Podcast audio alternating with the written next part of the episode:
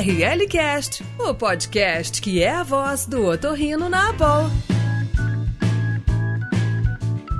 Bem-vindos ao ORLcast, o podcast da ABOL CCF. Eu sou Ricardo Dolce, professor assistente da Santa Casa de São Paulo. E eu sou Fabrício Scapini, professor associado da Universidade Federal de Santa Maria. Esse é um espaço para troca de experiências do dia a dia, trazendo sempre aspectos das vivências relacionadas a temas otorrinolaringológicos e de saúde e bem-estar. Aos nossos ouvintes, hoje o tema será simplificando o acesso à hipófise, uma cirurgia que tem otorrinolaringologista e o neurocirurgião e cada vez mais mais vem ganhando espaço. E para falar sobre esse tema tão atual e relevante no nosso nossa atualização da Autorrino, temos as Camilas.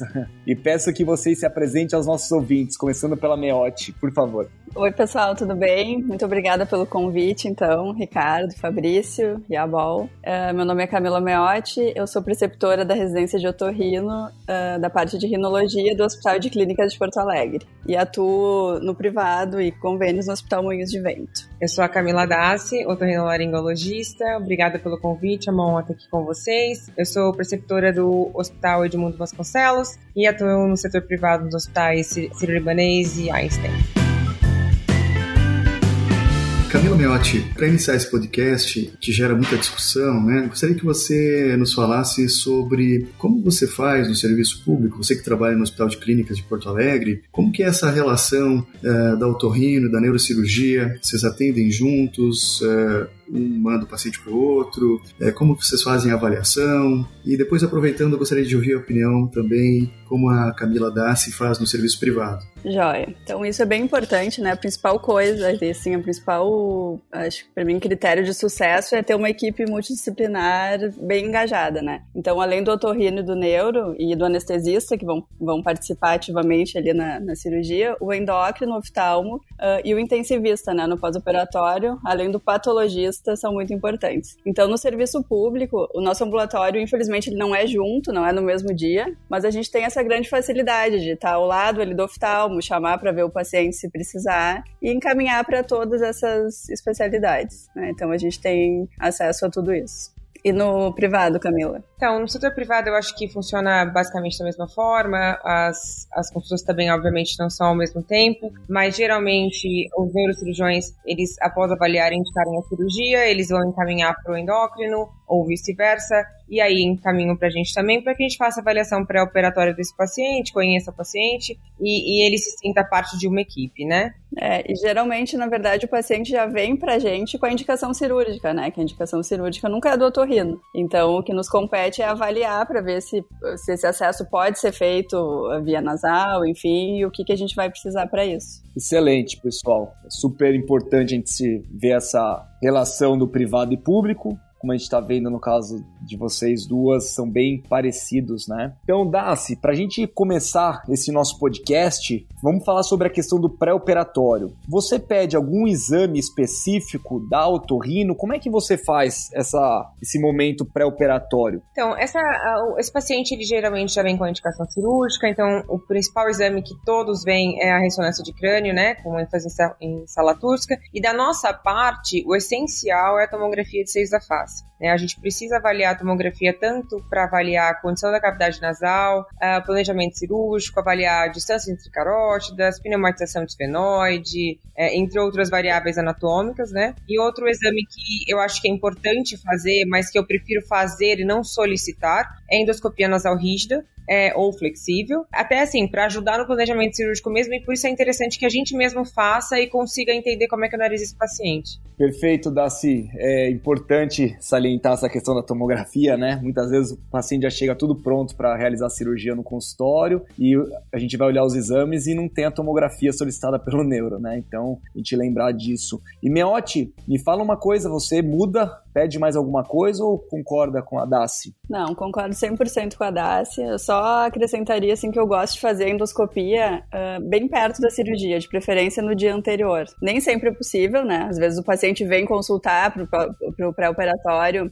e depois volta para a cirurgia, uns 15 dias depois. Se eu não consigo fazer a, a endoscopia no dia anterior, né, para descartar alguma, algum processo infeccioso que contraindique a cirurgia, pelo menos eu gosto de falar com o paciente, perguntar se ele tem algum sintoma, se ele está com rinorreia, se ele está com congestão nasal, enfim, alguma coisa coisa que me faça pensar em algum processo infeccioso. Isso porque eu já tive caso assim de paciente na mesa e tá lá com uma rinorreia purulenta posterior que, que ninguém viu. Então, depois disso, a gente. No serviço público é mais fácil, né? Com os residentes, já é, já é protocolo lá, um dia antes, uma endoscopia nasal. Mas mesmo no privado, eu gosto muito, assim, sempre que eu posso, eu faço uma endoscopia bem pertinho da cirurgia, no dia anterior, de preferência. Excelente. Bom, a gente falou do pré-operatório, então, né? E, Meote, em relação ao dia da cirurgia, você gosta de, de posicionar o paciente de alguma forma, alguma rotina, assim, de colocação de, de campos, disposição dentro da sala cirúrgica?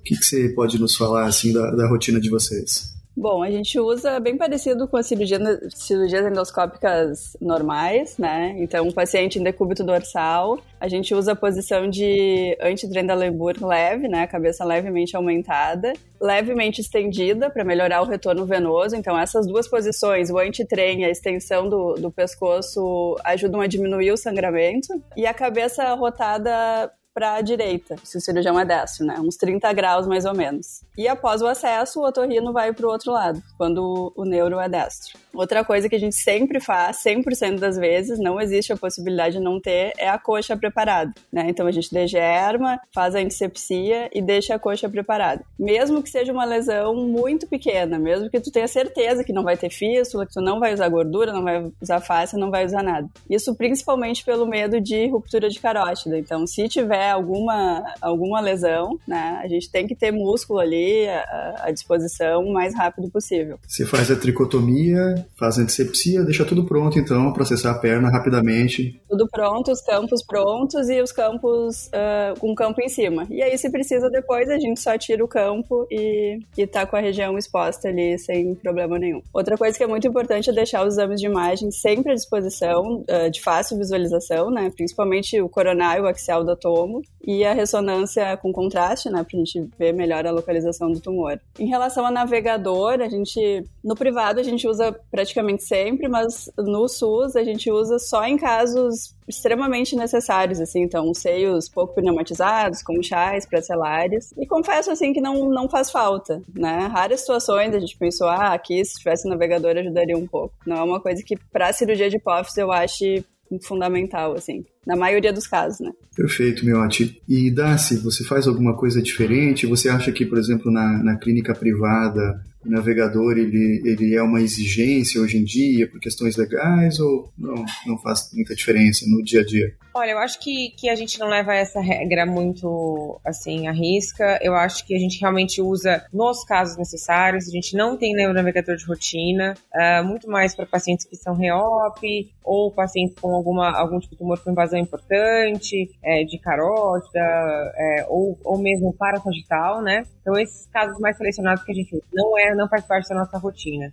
É, em relação à perna, a gente também sempre, invariavelmente, deixa preparada, né? Até porque quando a gente não deixa preparado, a gente sempre precisa. Então, Lady Murphy tá aí pra, né? Então, a gente sempre deixa preparada. A gente deixa o paciente um pouco mais sentado, chega a ser quase uma posição semi-sentada, com a cabeça bem estendida, e deixa essa cabe a gente deixa a cabeça mais menos à direita, né? Porque a gente sempre tem o hábito de, de um cirurgião de cada lado. Alguns serviços, o, o neuro e o otorrino ficam do lado direito do paciente. Então, eu acho que, que, que muda um pouquinho também o quanto você consegue fazer com as duas mãos como otorrino. Então, eu acho que essa dinâmica do, é, do otorrino de um lado e do neuro do outro, você consegue usar mais, fazer uma, uma cirurgia a quatro mãos mesmo. Acho que é isso, acho que da perna a gente sempre coloca um campo fenestrado e coloca um elbow por cima para manter, né? É, para ter fácil acesso e manter a área estéreo, né, com a antisepsia que a gente fez antes. Acho que é basicamente isso. As demais coisas são bem parecidas. Excelente, pessoal. Papo fluindo super bem em relação a essa questão do posicionamento, pré-operatórios e re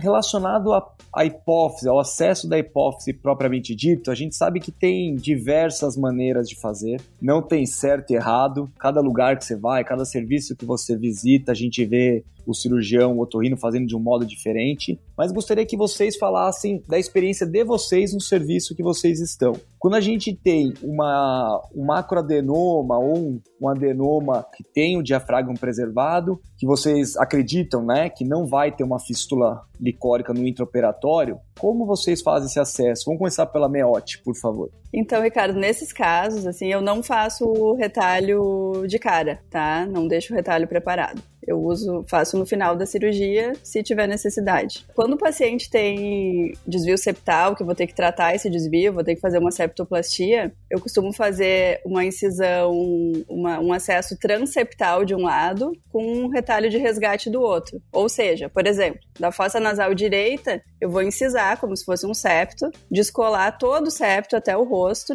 e vou obliterar aquela fossa nasal, vou suturar aquela margem anterior da mucosa na asa nasal. Vou trabalhar só por dentro do septo. E do outro lado, eu vou fazer um retalho de um acesso de resgate. E aí, deste lado, no final da cirurgia, se eu precisar de, de um eventual retalho, eu vou tirar desse lado que eu fiz o acesso de resgate. Então, isso me garante uma, um acesso binóstrio com preservação total de um lado. E a, a área do retalho de resgate vai me garantir um exame super adequado da, do, no pós-operatório desse seio fenoidal. Se for um paciente que não tenha desvio de septo, não vou precisar mexer no septo desse paciente, que é uma raridade, eu faço o retalho de resgate bilateral. Então, vou lá atrás, direto perto do rosto, faço como se fosse um início de um retalho, mas sem terminar, descolo para baixo e por ali eu tiro o septo posterior e o rosto, o que me garante também uma técnica binóstica. Eu, a gente faz um pouquinho diferente, né? A gente faz o flap de rotina no nosso serviço. São muito raros, muitos raros os casos que a gente faz um transnasal direto e coloca algum enxerto livre ou deixa é, desprotegida a região do acesso. Então a gente faz o nossa,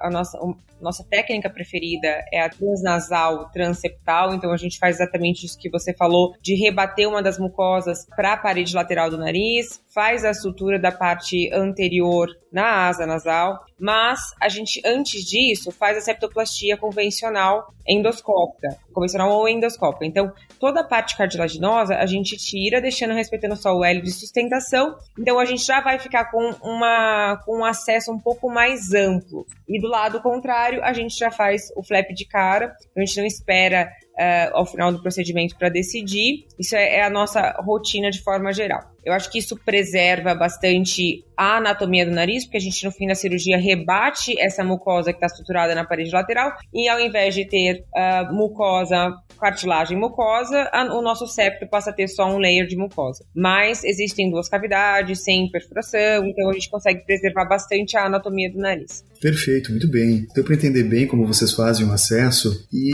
mas numa situação em que são tumores maiores, assim, tumores maiores que 4 centímetros, ou que vocês estão prevendo que há um comprometimento do diafragma e que vai ocorrer uma fístula, vocês fazem alguma coisa diferente ou segue mais ou menos o mesmo padrão? Uh, vamos começar pela Daci. Então, eu acho que quando a gente pensa em tumores maiores, né, além do, do, nosso planejamento em relação à reconstrução, a gente tem que pensar muito bem em como a gente vai acessar esse tumor, né? Porque não adianta a gente fazer, deixar um nariz super, uh, super conservado e a gente ter um, um, um acesso muito pequeno para enxergar. Qualquer complicação que a gente tiver durante a cirurgia, ou até mesmo, eu acho que pode comprometer a, a nossa ressecção. Então, coisas que a gente pode lançar mão é fazer tiroidectomia posterior, então, nesse caso que a gente faz transnasal, é, transeptal, é, a gente sempre tira um pouco do timoide posterior e deixa bem amplo o acesso, tá? Mesmo para tumores menores, os maiores principalmente. E a gente procura tirar bem a parte superior óssea, porque eu acho que isso ajuda bastante a ter acesso é, a tubérculo, a gente consegue ver bem carótidas, nervo óptico, eu acho que isso dá muita segurança para o procedimento. E você, Miotti, tem, faz alguma coisa diferente? Não, exatamente igual. E, inclusive, nesses casos que eu já sei de cara que eu vou usar o retalho, obviamente, no início da cirurgia já deixo pronto, né? No final a gente já tá cansado, é um saco fazer retalho no final da cirurgia, né? E faço exatamente isso. O binóstrio clássico aí, que foi descrito e difundido pela equipe do Dr. Aldo, né? Da qual a Camila faz parte. Então, transeptal, transnasal com retalho no início. Uh, geralmente na, na, na, fossa nasal do retalho, se o corneto médio é grande, eu já tiro o corneto médio, né? Do outro lado não tem muita, muita função retirar, eu acho que uma lateralização leve já, já, já faz seu papel. E concordo plenamente que a etimoidectomia posterior, nos tumores que precisam de um acesso maior, ajuda muito, né? Não que tu vá acessar aquela parte, mas a luz melhora, a, a manipulação das pinças dentro do, do, campo cirúrgico melhora demais. Então é bem importante mesmo. Aproveitando em relação a quando os tumores são maiores, vocês já pensam em fazer um retalho mais estendido, pegando piso e meato inferior? Tem essa, essa, essa preocupação também já de fazer um retalho maior ou fazem na rotina, assim? Eu acho que, assim, a gente tem, eu acho que é super importante essa avaliação e justamente por isso que a tomografia é tão importante, porque em seios muito pneumatizados você tem que pensar que esse retalho vai ter que passar todo o assoalho, clivo, subir, é, então você tem que pensar tanto na extensão lateral-lateral quanto inferior superior e muitas vezes, não tanto para hipófise, mas sim, é, muitas vezes a gente tem que prolongar para assoalho para conseguir preservar, para conseguir ter uma, uma largura suficiente, para conseguir, às vezes, cobrir uma carótida que ficou exposta, o nervo óptico que foi exposto. Então, sim, acho que, que muda, assim, a, e às vezes a gente tem que aumentar. Vocês também aumentam, né, Miotti? Exatamente, concordo, faço a mesma coisa. E o assoalho, ele cicatriza muito bem, né? Impressionante. A gente pode ir até o meato inferior lá e, inclusive, assim, eh, nos últimos anos, quando eu preciso, eu decido, por exemplo, colocar uma mucosa, um enxerto livre de mucosa, eu tenho tirado muito de assoalho e é impressionante que melhora. É, eu uso muito esses flaps também para fazer, é, fechar perfuração septal e, e, o assoalho é incrível. Os pacientes ficam com pouquíssima crosta, é ótimo. Então, Flap dá para brincar bastante com ele. E, e, o descolamento é fácil também, né? É. Então é, vai se perder. Eu falo exatamente isso que você falou, Dá. Você falou aqui, agora a gente vai, entre aspas, né? Vai brincar conforme a necessidade. Então a gente vai para estender para baixo do corneta inferior, assoalho, da fossa nasal, justamente para ampliar. Você está ouvindo ORL Cast. É, em relação ao fechamento, então eu queria que vocês duas explicassem como que a Meote faz no hospital público, na sequência dá-se novamente no hospital privado, a gente pode ter duas situações diferentes. Em alguns casos em que a gente faz, a, é realizada a cirurgia da hipofisectomia e não tem fístula licórica. Então, gostaria que vocês explicassem como vocês fazem o fechamento nesse caso e quando tem fístula licórica de alto débito, como vocês fazem o fechamento também. Bom, então assim, quando não tem fístula, tá? Eu, eu nunca roto o retalho de o retalho pediculado, tá? Na septal. O que que eu uso assim? Quando eu tenho um espaço muito grande, tá? Eu boto surgicel ou gelfan ou se tiver algum sangramento lá dentro, eu boto gordura e eu uso sempre enxerto livre de mucosa, que pode ser do septo posterior, pode ser do corneto médio, do corneto inferior, do assoalho, como a gente falou, ou às vezes se é um, um defeito pequeno e foi um acesso mais limitado ali na cela, até mesmo a própria mucosa do esfenoide, tá? Já usei algumas vezes e funciona bem. Na verdade, só quer dar uma, uma, uma proteção temporária ali na região. Agora, assim, quando tem fístula, sim. Né? Se, é uma, se, for uma fístula pequena, for mais uma babação, uma transsudação, geralmente eu uso o, os enxertos livres também. Mas fístulas maiores, né, o grau 2 ou 3, eu uso 100% das vezes o retalho pediculado. Né? Então eu boto gordura quando tem espaço para botar, faço a lata na maioria das vezes e o retalho por cima. Uh, avaliação de, de alguma estrutura mais, mais rígida, né, como cartilagem, osso, aí eu avalio dependendo da situação, dependendo da posição do diafragma, se ele, se ele está muito rebaixado, muito anteriorizado ou não. Mas é uma. Os, os enxertos rígidos geralmente não tenho usado muito. Você usa gordura de rotina nesses casos de fístula de alto débito, Meote? Se, se tem um espaço morto grande, sim mas você diz um espaço morto na, na região quando tem um, uma pneumatização do recesso clival importante ou na região da, da, lesão mesmo, né? Não, não, dentro da cela mesmo, dentro da cela mesmo, é. Se for uma lesão, um tumor muito grande, que foi removido uma, uma quantidade de tumor muito grande, que fica um espaço lá dentro da cela, sim, preenche com gordura. Mas claro, se é uma, se é uma cela, uma, uma cela pequena, não ficou muito espaço e tem fístula, se não tem espaço para gordura, a gente não pode fazer, colocar colocar, né, encher de gordura lá dentro e vai acabar causando uma pressão uh, sobre o nervo, sobre os vasos, até sobre a, sobre a própria hipófise, né? Então isso a gente tem que cuidar bastante. Sempre que for colocado gordura, tem que ser uh, numa quantidade que não exerça pressão sobre estruturas adjacentes. É mais para ocupar um espaço mesmo. E, e, a questão de, do nervo, do quiasma óticos, tem alguma preocupação em relação à gordura ou vai? Como é que você faz essa questão? Ou não? Faz uma proteção, alguma coisa ou coloca a gordura sem preocupações? coloca a gordura, mas sem exercer muita pressão. Para ocupar espaço, basicamente, ali, né? É, para ocupar espaço. Uh, tu usa alguma coisa, Ricardo, entre, a, entre as estruturas e a gordura? Coloca alguma coisa antes? Eu, eu não sou muito fã da gordura, na verdade. Eu tento evitar ao máximo gordura. Eu penso em gordura em fossa posterior, senão é difícil eu pensar em gordura uhum. para fazer o fechamento mesmo. E o que você usa, Ricardo? Eu uso face a lata. Coloco face a lata. É, tento preencher o espaço morto aí com Surgicel para preencher espaço morto, face a lata e o retalho. Isso no público, né? No público geralmente a gente faz assim. E você, e você acha que, assim, tem muita lenda de que o Surgicel causa um processo inflamatório local, e você acredita nisso ou você acha que é lenda? Olha, a gente usa em todo caso nosso Surgicel, né, para preencher esse espaço morto. É, já tivemos caso que eu me lembro de cabeça agora, tivemos dois casos que realmente é, ocasionou um processo inflamatório no paciente, mas é, é, é, muito baixo, né? Acho que não sei se dá pra gente afirmar que foi o surgicel, às vezes pode ser contaminação que teve, então é difícil afirmar, né? É, a gente, a gente, como eu falei, né, a gente usa o flap de rotina, então os pacientes que não é, que tem uma fístula, que não tem fístula, a gente usa o flap. Quando a gente tem fístula, independente da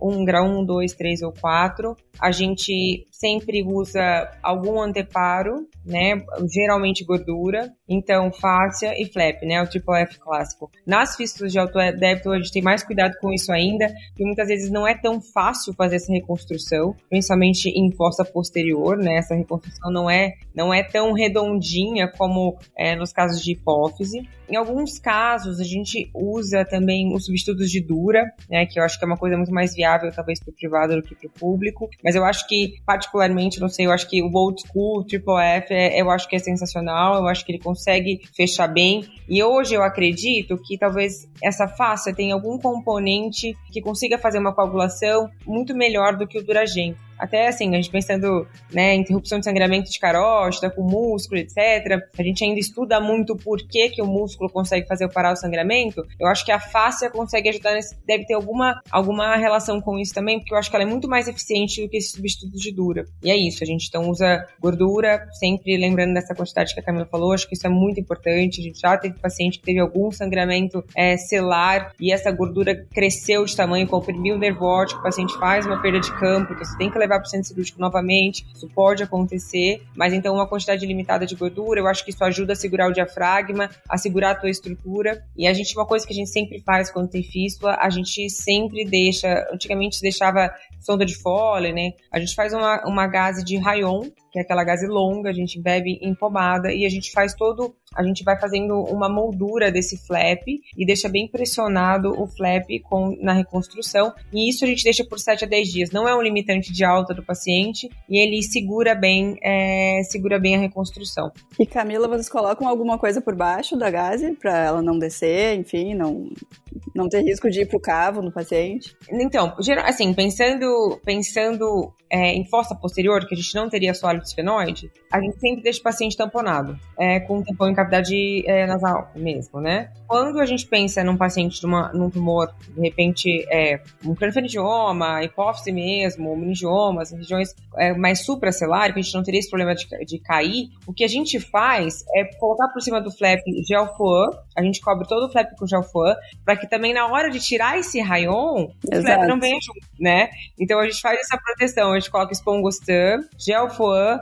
ele fica bem protegidinho e daí a gente faz, é, é, acomoda esse rayon sobre o flap. Então é uma forma. E ele fica úmido é, com a pomada, então ele não seca e não traz o flap junto, né? Que seria um grande, um grande problema disso. Perfeito. Daci, eu concordo plenamente com a questão da face à lata. Eu acho que ela vai muito melhor que substituto de dura, realmente, concordo. Fabrício, e você? Como é que você faz esse fechamento de fístula de alto débito? É, eu, eu gosto muito também de usar face e gordura. Tenho o mesmo cuidado da Camila Meotti em relação à pressão, né? Que às vezes se tem uma... se fica uma cavidade grande para um um macroadenoma grande, quando vê, cabe um monte de gordura ali dentro. Né? E aí você vai colocando, vai colocando, pode fazer pressão. Mas eu acho que a gordura vai muito bem nessa situação, fácil por cima, e eu costumo sempre deixar já um, um, fragmento ósseo ou cartilaginoso como anteparo rígido. E aí eu encaixo esse anteparo como se fosse um gasquetinho, novamente tendo cuidado com o nervo óptico, né, para não fazer compressão.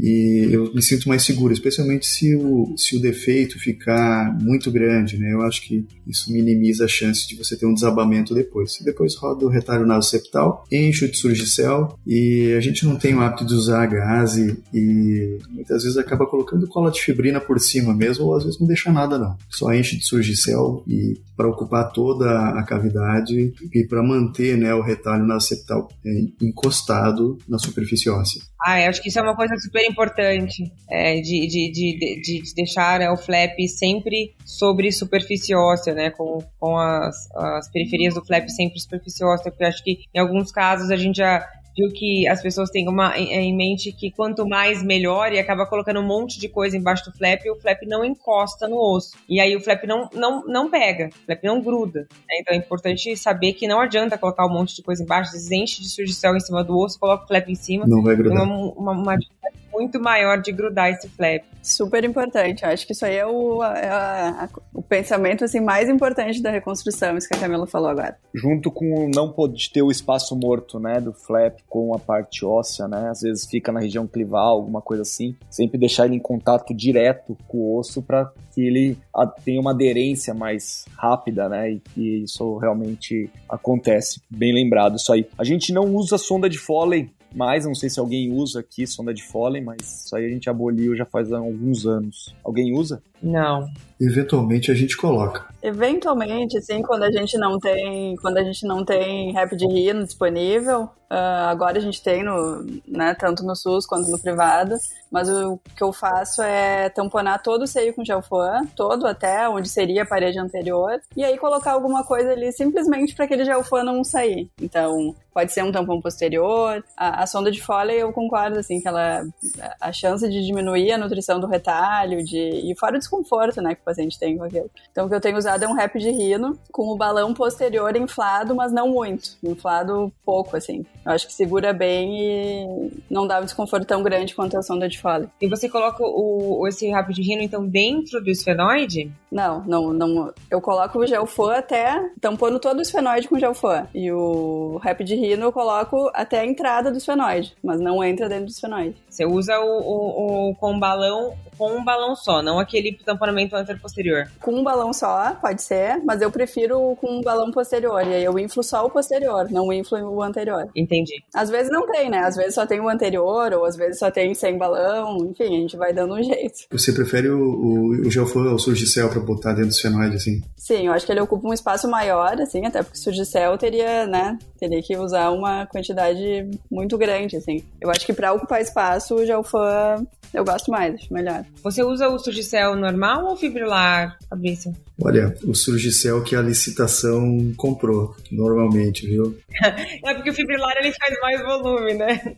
e no hospital privado aqui a gente usa Surgicel comum mesmo. Eu gosto mais do Surgicel. Eu acho que o, o, o ele fica muito mole e ele tende a soltar mais fácil, sabe? E eu fico desconfiado que, que possa formar espaço morto. Então eu soco de Surgicel. Acho que deve sair um pouquinho mais caro, mas eu fico mais tranquilo. O, em relação à sonda, Dr. Carral ele sempre falava o seguinte, né? Que no começo eles usavam, tem a descrição deles no artigo, eles usavam a sonda de Foley para segurar o retalho. E além dessa questão de, como a Meotti falou, de fazer, às vezes pode fazer uma necrose do retalho, porque você acaba com a nutrição do pedículo e do, do, do suprimento sanguíneo que vai fazer do retalho. Ele falava a região da base do crânio, ela não é redonda. Na hora que você faz, você coloca o, o, a sonda de Foley, a parte anterior do flap ele cai, porque está fazendo uma compressão redonda só numa região específica. Então a parte anterior fica sem estar tá com a pressão. E isso realmente é verdade. Se você olhar assim, às vezes, quando a gente usava antigamente, a parte anterior do flap abria uma abinha, assim, ela caía, né? Então tem mais essa questão também importante aí que ele comenta e é verdade. ORL Cast, o podcast da boa. Pessoal, então a gente infelizmente está chegando na reta final aí do nosso podcast e só está faltando o pós-operatório agora, né? E hoje em dia tem um assunto que está bem na moda, que é o olfato, e a gente sabe que nessa manipulação cirúrgica a gente pode ter algumas complicações relacionadas ao olfato. Então eu gostaria de ouvir da Daci eh, se você, como você faz no, no transoperatório é, em relação a essa preocupação com a mucosa olfatória, enfim, que dica que você pode dar para os nossos ouvintes? É, eu acho que se você estiver fazendo um acesso clássico de septotomia posterior, com rotação de retalho, é importante você saber que você tem que preservar a faixa superior do retalho para que haja preservação da, do olfato, né? Eu acho que preservação de conchas médias e superiores também ajudam. Como a gente faz um retalho transnasal transeptal, uma mucosa ela é toda preservada. Então, na grande maioria das vezes, mesmo no outro, no outro tipo de acesso também, a hiposmia desse paciente é transitória, tá? E eles fazem a, a, bastante hiposmia enquanto estão fazendo crosta no nariz, enquanto ainda tem material para a gente retirar. Então, isso vai uns três meses, mais ou menos, de queixo. É comum a gente ver que após três meses o paciente começa a voltar ao olfato normalmente, mas desde que essa região também esteja preservada. Então, é super importante essa região ali uh, superior da parte posterior do septo é, ficar preservada, cuidar com, às vezes a gente deixa ela, mas cauteriza pra caramba. Então, a gente acaba também fazendo uma alteração de olfato nesse paciente, que nesses casos pode ser definitiva, né? Permanente.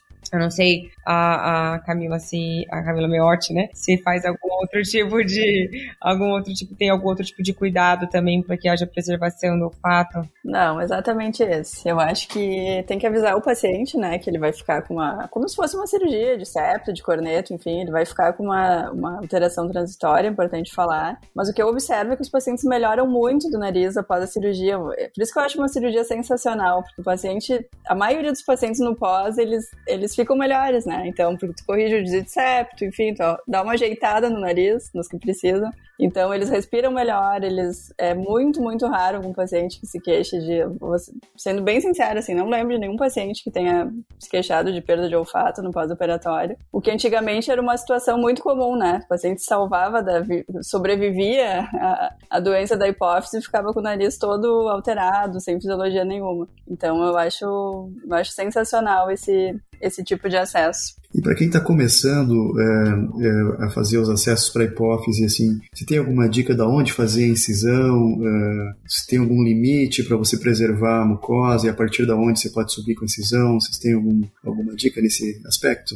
Dá-se. Acho que é importante, né, deixar a parte superior do flap e além disso a incisão superior, né, que vai vai da frente do osso do, do esfenoide seguindo anteriormente, né, de posterior para anterior, fazer a subida dessa incisão próxima à cabeça do corneto médio. Eu acho que isso é, a gente consegue poupar bastante a região olfatória, né? E, e mesmo assim você consegue ter um flap grande o suficiente para fechar tua, o teu acesso. Perfeito, perfeito, Camilas. Fantástico esses comentários. Acho que é importante, pessoal, os nossos ouvintes estar entendendo e podendo ter essa linha de raciocínio, né? É, no relação ao pós-operatório desses pacientes, no ambulatório ou no consultório, como é que vocês fazem? É semanal? É mensal? Como é que vocês fazem esse acompanhamento desses pacientes? Bom, então esses pacientes, eles vão, é, geralmente voltam no consultório com a gente com 7 a 10 dias de cirurgia, né? Acho que é, isso depende muito da data da alta, tem muitos pacientes com, às vezes acabam ficando um pouquinho de tempo mais internado e a gente acaba fazendo esse primeiro controle no hospital mesmo. Mas a grande maioria das vezes é no consultório e depois dessa primeira vez, o paciente volta dali duas semanas de forma geral, muitas vezes uma semana. É, isso vai depender muito da demanda do paciente, de como está o nariz, mas eu acho que é muito importante nesse primeiro mês de pós-operatório a gente fazer um acompanhamento um pouquinho mais frequente, que eu acho que essa é a grande diferença de ter um otorrino na cirurgia. E é nesse momento que a gente consegue ajudar o paciente, tanto fisiologicamente, para melhorar drenagem de seio da face, tirar coágulo, limpar o nariz, tirar crosta, melhorar o conforto do paciente, como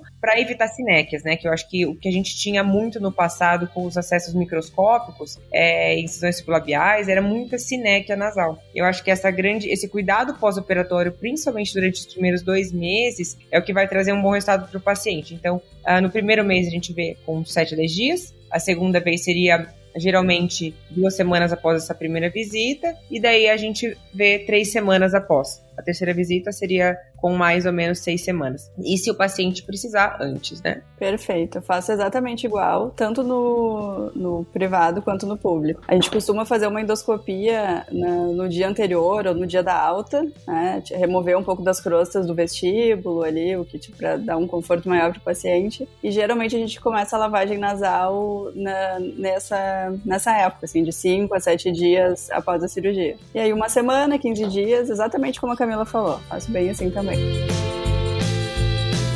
Bom, para finalizar então agora a resposta sim ou não, rapidinho, tá bem? Split nasal, usam? Dá-se? Não. Também não. Tampão nasal vocês costumam deixar na rotina? Sim. Se tem fístula. A, a gente com fístula ou sem fístula? Com fístula ou sem fístula, tá bem. Os pacientes vão para TI, eh, vão para UTI no pós-imediato?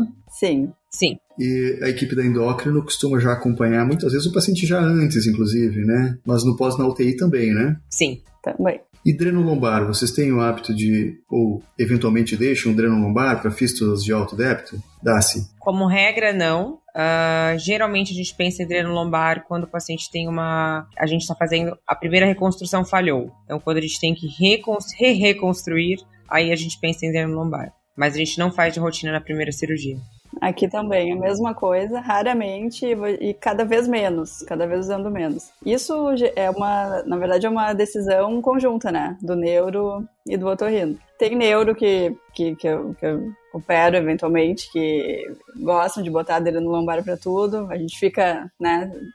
Às vezes a gente não concorda tanto, mas acaba colocando, porque é um procedimento deles, né? Mas eu acho que sempre que a gente coloca um dreno lombar, a gente tem que pensar no risco desse dreno, né? Que é um risco de infecção que não é pequeno. E se a gente faz uma reconstrução bem feita, a gente confia na nossa reconstrução, teoricamente a necessidade de um dreno lombar é é menor. Eu concordo com a Camila que nos casos de reintervenção, né, em casos de fístula pós-operatória, em fístulas grandes, sim, né, mas de rotina também não fazemos aqui. Em relação ao dreno, a gente tem que pensar muito bem também é, no hospital que a gente está, porque a gente já teve muito problema com hospitais que não são nossos hospitais de rotina, que tem uma oscilação da altura, né, desse dreno, então o paciente drena muito, drena muito pouco, é, e aí, assim, o paciente começa a ter uma... é muito ruim esse pós-operatório. Existem alguns, alguns drenos automáticos que não são tão disponíveis aqui no Brasil, que eu acho que a gente, a gente consegue programar uma drenagem para esse paciente e deixar 5 ml hora, por exemplo, uma coisa mais,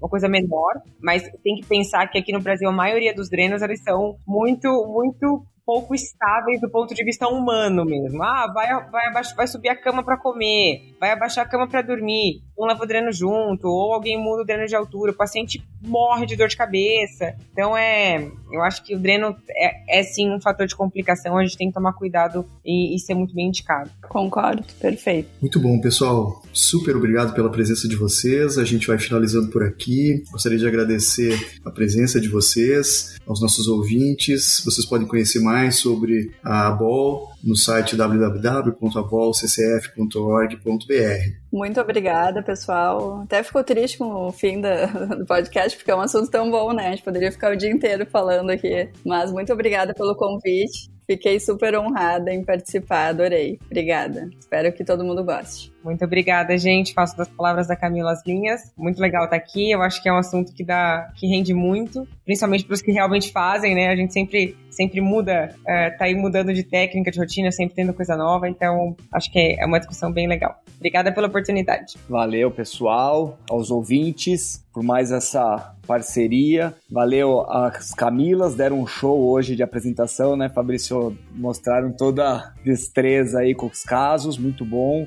Aprendi bastante aqui com vocês. Obrigado, Fabrício, o host de hoje aí comigo. E realmente é o que vocês falaram, né? A vontade da gente ficar batendo papo aqui, conversando, se dá pra gente ficar o dia inteiro, né? E lembrar, toda sexta-feira, às seis e meia, a gente lança um novo episódio no nosso podcast. Obrigado aos ouvintes, até a próxima.